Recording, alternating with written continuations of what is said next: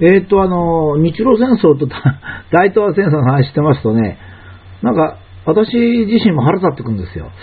どうしてこんなにひいおじいさんとかお父さんが頑張って、えー、日本を守ってくれたのに、どうしてこんなことを日本人が非難するのかなと思いますね。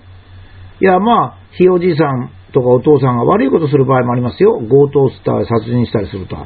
しかし、強盗とか殺人犯が来たのを防いでくれて、我々を守ってくれたにもですね、かかわらず、なんでだろうなと思いますよね。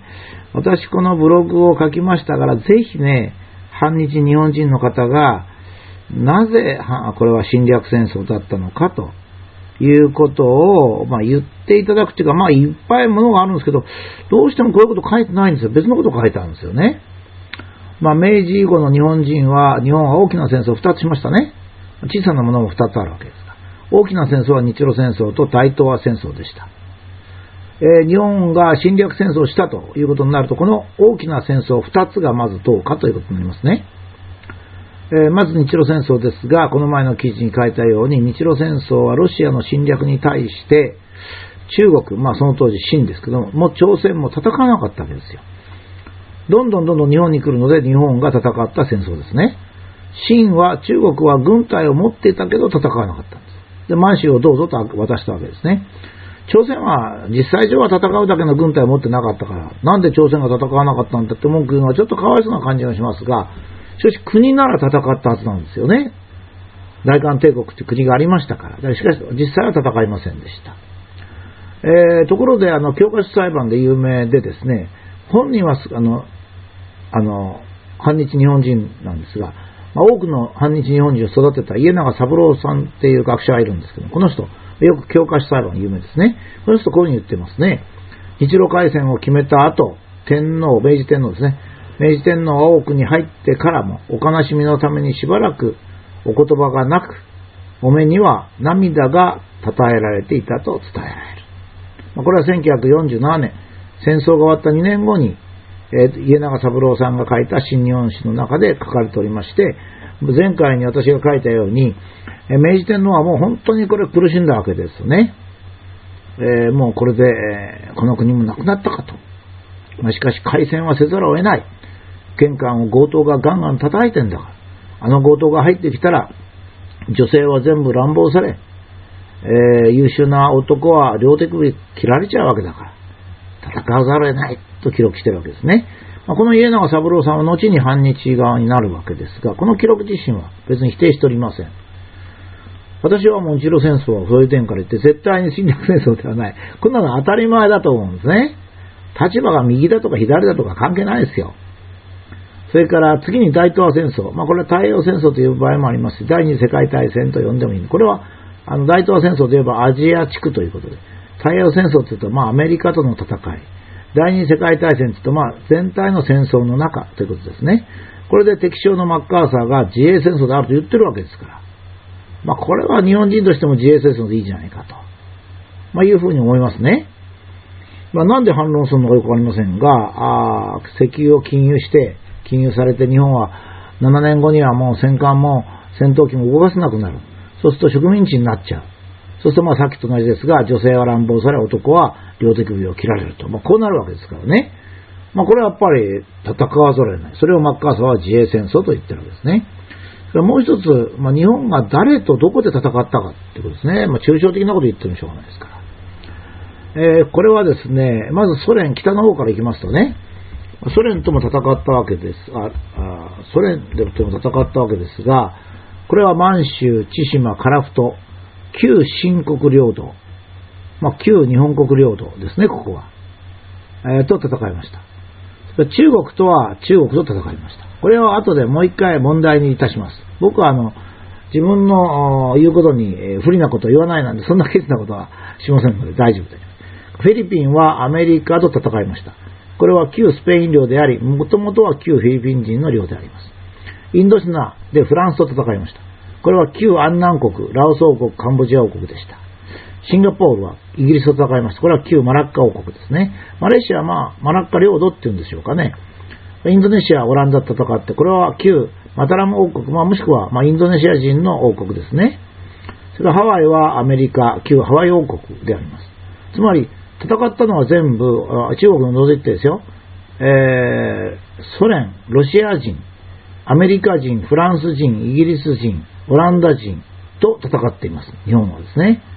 その戦った場所はですね、真の領土か日本領土、スペイン領、フィリピン人、アンナン国、ラオス国、カンボジア国、マラッカ国、マタラム国、ハワイ王国などであってですね、戦った場所は有色人種の場所なんですが、そこで現実的に鉄砲を撃ち合ったのは白人であります。えつまり中国を別にすると日本が戦ったのは白人などによって日本が石油などの禁輸をされましたので、白人の植民地を攻撃したんですよ。あまあ、もっとも、その頃全部が植民地でですね、植民地じゃないところでなかったもんですから、難しいんですけどね。その元々の国の国民と戦ったわけではないんです。それはまあ、その国民は白人に借り出されますからね。ま、当然日本の敵になるんですけども、ま、だけどもインドネシアみたいに、日本人の方にインドネシア人がついて、オランダとかイギリスと戦うと。こういうのもあったわけですね。なので、ま、戦後はインドネシアは日本軍が残って独立戦争をすると。インドネシア人と一緒に独立戦争をすると。こういうのがあったわけですね。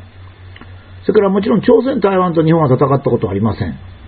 えー、台湾はずっと日本領土でしたし、朝鮮もそのずっと日本領土ですからね、これは戦うはずがないわけですね。そうすると日本が侵略戦争をしたとすると中国だけなんですが、ま、中国の戦争については、ま、全体の戦争としてはほんの一部ですね。ま、これ見てわかるように、日本の戦争っていうのは中国はごく一部なんですが、えー、一番大きいのはロシアとアメリカ、フランス、オランダあたりと戦ったのが一番大きいわけですね。で、これを侵略戦争と呼ぶとするとですね、外国が植民地化している国を攻撃すると侵略戦争という、これは不適切ですね。あの、ヨーロッパ人というのは山ほど、もともと住んでいるところを攻撃しました。例えばハワイなんかそうですね。ハワイのアメリカ軍基地を、ハワイ軍のパールハーバー襲撃。これは全然ハワイ王国を攻めてるんじゃないんですよ。アメリカがハワイを軍軍事力で占領してハワイ王国を潰し、自分勝手にパールハーバーに軍港を作ってたわけですよ。そこを攻撃したんですからね、別に。全然どうぞ。ただ、そこのところを日本が上陸して、ハワイを全部占領してたら、それは現在はもうハワイ王国って昔の王国になってたでしょうね。だけども、残念ながら港を攻撃するだけで終わっちゃったんで、ハワイ王国はまだ滅亡したばかり、まんまですけどね。ハワイは独立国だったんですから、アメリカに占領されるまでは。アメリカは大体そんなハワイなんか太平洋の真ん中まで来るのはおかしいわけですからね。そうすると、日中戦争以外でですね、反日日本人は、この戦争を侵略戦争と呼んでるのはなぜでしょうか？いや、ぜひ、あの、これ、いや、その他の戦争はまたこれからちゃんとあの話しますんでね。あと日清戦争と日中戦争。まあだから、中国に対して2回戦争してるんです。1回が清の時代、日清戦争。清が滅びてからの現在の中国ですね。それの日中戦争の2つが残ってるだけで、この中国との戦争ってのは非常に微妙なんで、もう一回よく考えてみますが、それ以外は日露戦争と大東亜戦争の2つしかありませんからね。少なくとも3つのうちの2つは侵略ではない。ということははっきりしますね、これ。ものすごく。も、こんなにはっきりしてるんですから。なんか、新聞なんか読みますとね、侵略戦争ということを認めろって言ったんですけど、認めろって言ったって、侵略戦争じゃないものは侵略戦争じゃないですよ。それから、まあ、日本人にとっては祖先に申し訳ないですよ。だって、まあ、祖先が間違ったならね、まあ、祖先が間違っても祖先のこと悪口言っていいのかどうかわかりませんが、まあ、間違ったんなら、あるいは言ってもいいかもしれませんね。だけど、祖先は玄関にガンガンガンガン、うん、があの盗賊が来たとか、もう一つは、もう兵糧を立ってですね、お店が物を売ってくんないと。もうこれではもう家族がみんな死んじゃうからっつって、店に行って大根と米を強奪して帰ってきたと。これをもってね、じゃあそうじゃなかったら飢え死んじゃないかって。これをもって侵略戦争っていうことになるとね、正義が社会に行き渡りませんよ。正義というものは正しい方が正義なんですからね。だから、それはもう正しいに決まってると、私は思います。